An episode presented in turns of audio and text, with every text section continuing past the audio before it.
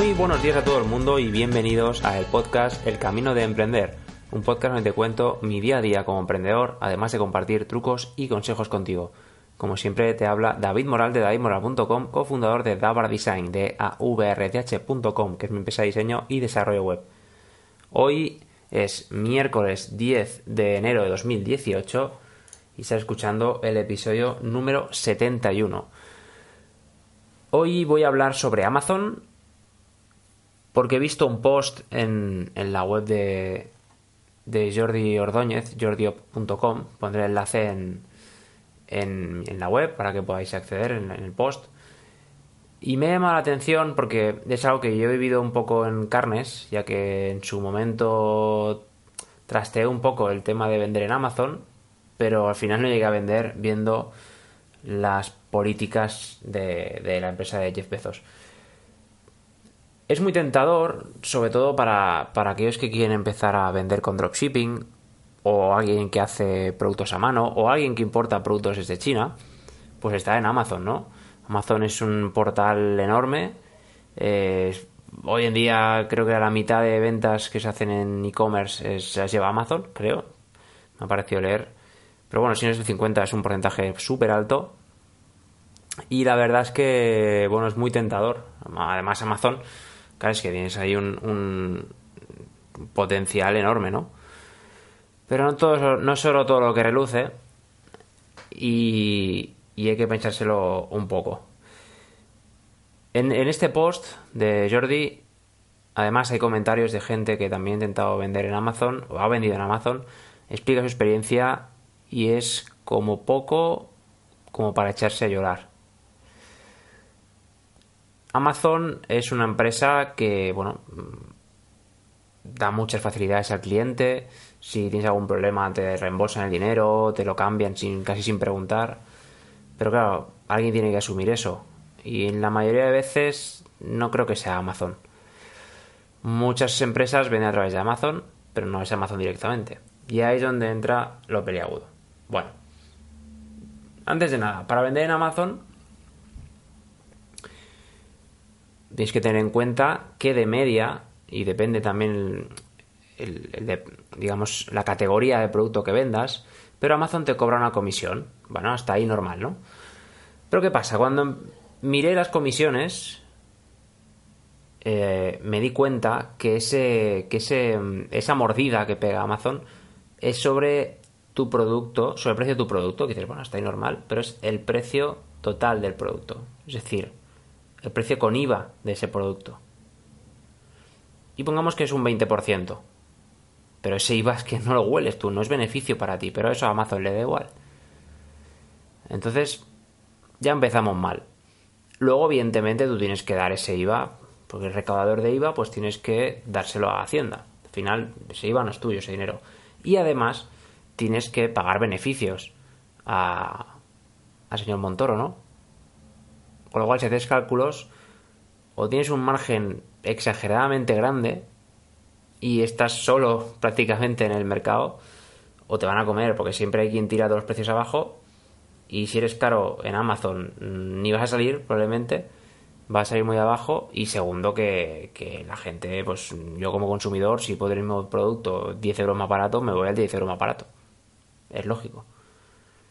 Entonces, ya para empezar, la mordida de eh, de Amazon que lo cuenta con IVA.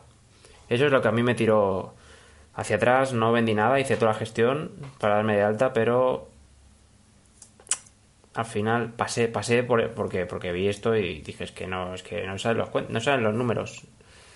Así que hasta ahí llegó mi experiencia. Pero eh, me siento bastante identificado con esto porque, porque caray, eh, me recuerda, ¿no? Cuando empecé a investigar.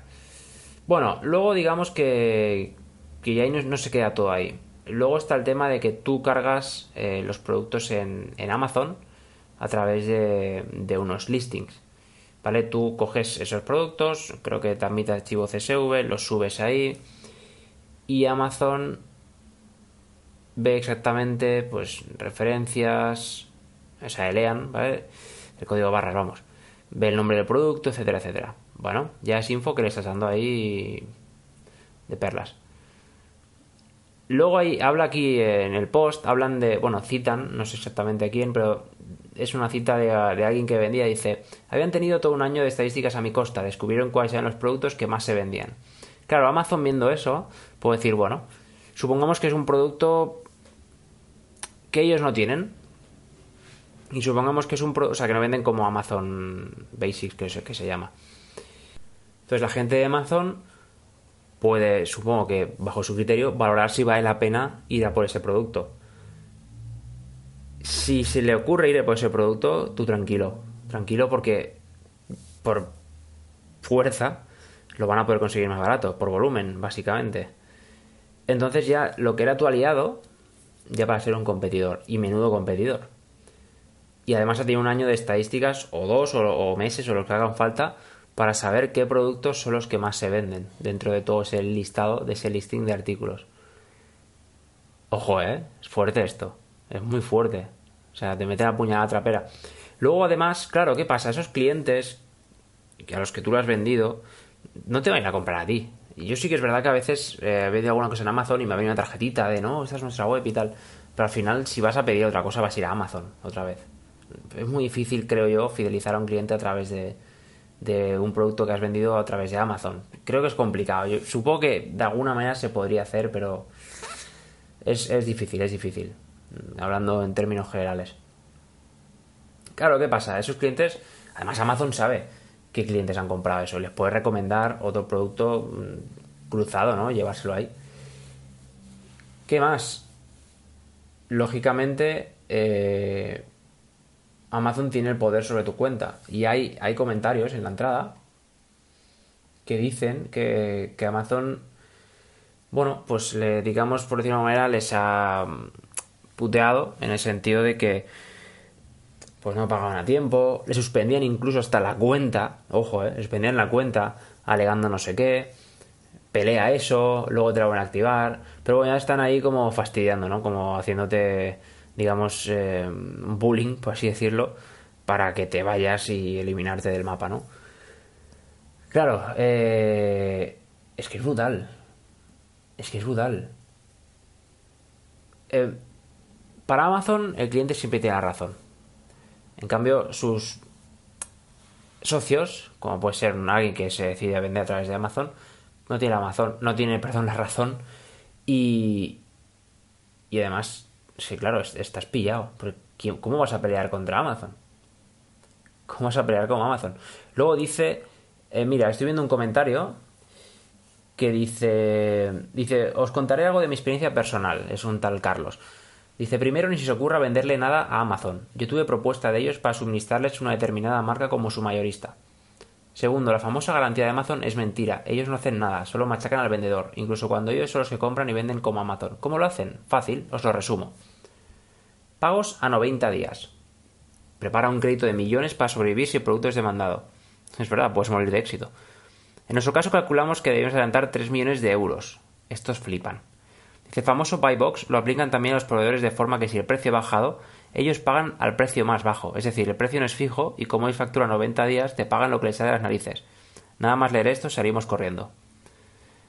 La garantía, esto fue ya para partirse la risa. Los comerciales, de Amazon supongo, eh, eran unos chavales muy agresivos y que solo se jactaban del honor que te hacían por permitirte venderles. Siempre decían lo mismo, esto es Amazon, el cliente siempre tiene razón. Mi respuesta, de Carlos, ¿eh?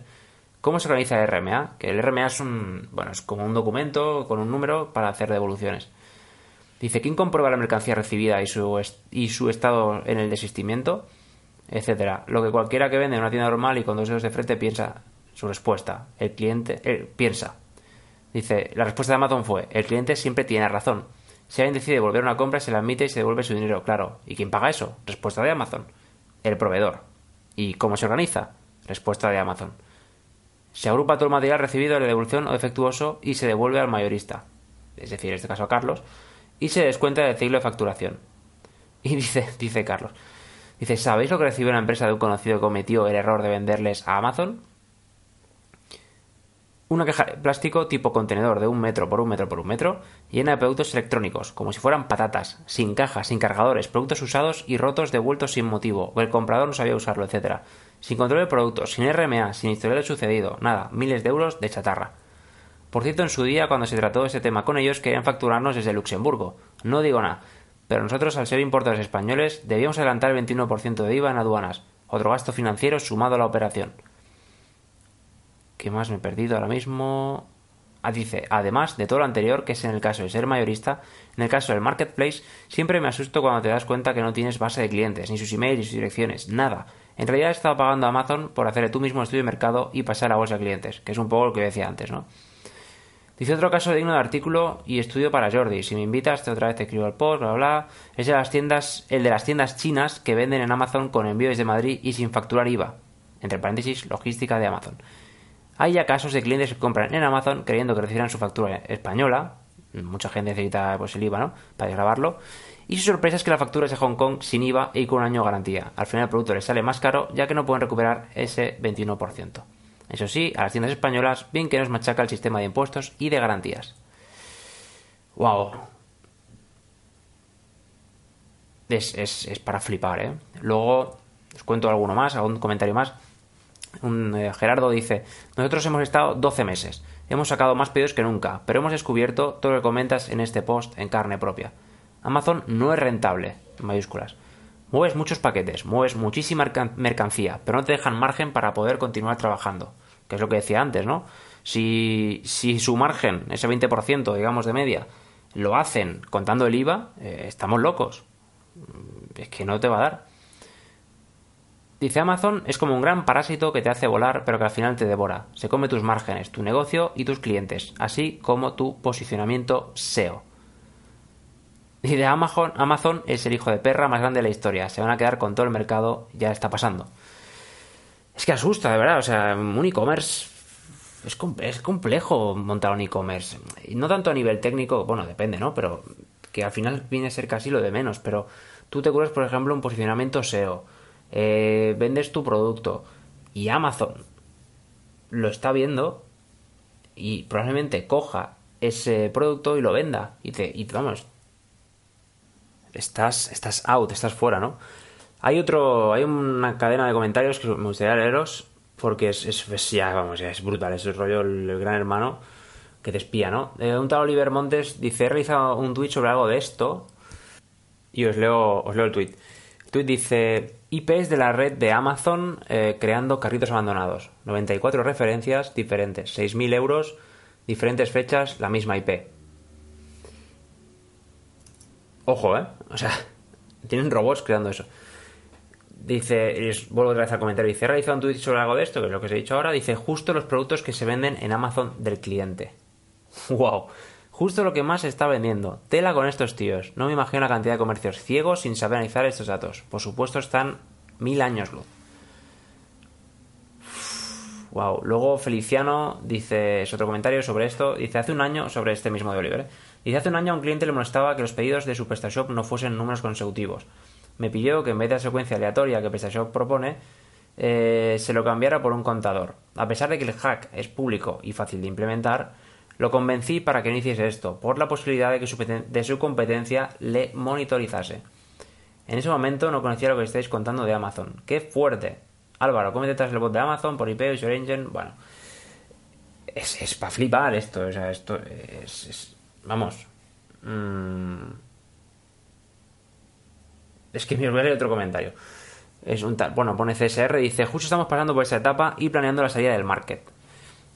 Y aquí hace un quote de un comentario que dice: Solo sospechas, pero tras un par de años vendiendo en Amazon y sin un solo problema, y con todo valoraciones positivas, de repente Amazon empezó a vender directamente algunos de los productos que nosotros llevábamos tras negarnos, en muchas ocasiones, nosotros a usar sus almacenes para logística. Como sabéis, es, eh, Amazon permite el hecho de que un vendedor envíe sus productos directamente a los almacenes de Amazon para el tema logística y si Amazon se encarga de la logística, ¿no? Dice, de repente nos empezaron a venir reclamaciones, malas valoraciones, etcétera, todas injustificadas. Cualquier reclamación por esto a Amazon era completamente desatendida, hasta el punto que llegaron a cerrarnos la cuenta de vendedor, suspendidos los privilegios de venta. Wow. Increíble, ¿eh? O sea, es que, vamos, y como esto es un... Más casos hay aquí en el, en el post, os dejaré el enlace en la entrada, pero vamos, es muy fuerte. Pues lo he dicho, si alguno otro está pensando en emprender, está pensando en utilizar el dropshipping eh, apoyado en Amazon, cuidado, eh, cuidado porque, porque va a ser muy complicado. Dropshipping es muy fácil porque la barrera de entrada es, es muy baja, pero el problema es que como es tan baja hay más competencia y probablemente lo que quieres vender ya esté en Amazon. Y como los proveedores de dropshipping, para que no sepa lo que es el dropshipping, dropshipping es que yo puedo montar una tienda, una tienda online, eh, yo no toco el producto, pero sí que hay, eh, bueno, yo trato con un, proveedor, si un cliente me pide mi producto, yo ese producto se lo pido al proveedor y el proveedor se lo envía directamente al cliente, ¿vale? No tengo logística, no pasa por mis manos, o sea, vamos, negocio redondo. El problema es que como es fácil eh, montar una tienda así, pues hay más competencia. Y Amazon también trabaja con esos proveedores. Es más, esos proveedores de dropshipping, a esos proveedores, mejor dicho, les interesa estar en Amazon también. A pesar de, bueno, de esas mordidas, pero bueno, quizá tienen algo de, más... Eh, tienen más margen, por así decirlo. No sé, no sé hasta qué punto les puede compensar, pero, pero bueno, quizá les interese estar, ¿no? Pero, vamos, es, es de miedo, de miedo. Entonces, mucho cuidado con esto, mucho ojo porque, porque Amazon... Amazon da dinero, pero, pero para ellos mismos, lógico. Pero por lo que he visto, no trata muy bien a sus, a sus socios, ¿no? A sus partners. Hay que tener cuidado. A ver, Amazon es quien es, por algo, mm, y yo supongo que porque es un gran tiburón blanco, que por donde va arrasa, ¿no? Y va con todo son muy son muy agresivos y de cara al cliente pues tienen un buen servicio, la verdad, están muy bien. Yo soy el primero a comprar Amazon, ¿eh? Pero veremos, veremos cómo acaba el tema, pero de verdad, mucho cuidado, plantearoslo seriamente, tener las cosas muy claras. De verdad, mirad el hilo este que os paso, este post, y, y, y porque es que es muy complicado. Eh, poco más, de verdad. Por último, eh, agradeceros, pues eso, que se hayáis suscrito. Agradeceros también, pues bueno, los que me escucháis, lógicamente. Si queréis contactar conmigo, pues nada, davidmoral.com o davidmoral.com. Podéis enviarme un mail, lo que queráis. ¿Que queréis contactar conmigo en LinkedIn? Pues nada, davidmoral.com barra LinkedIn. Ahí os lleva directamente a mi perfil. En Twitter soy arroba lidera tuyo. Y eh, si queréis algo de un tema de web, pues dabar.com, de avrth.com o info arroba dabar.com. Ahí nos podéis encontrar y sin problema. Sin nada, solo desearos un buen día, tarde, noche, lo que sea cuando estéis escuchando esto. Y antes de que se me olvide, si te ha gustado el podcast, si os ha gustado el podcast, o este episodio concreto o cualquier otro, compartidlo. Si le puede ayudar a alguien, mucho mejor. Y así me ayudáis también a, a crecer. Así que nada, dicho esto, solo me voy a decir, como siempre, hasta luego.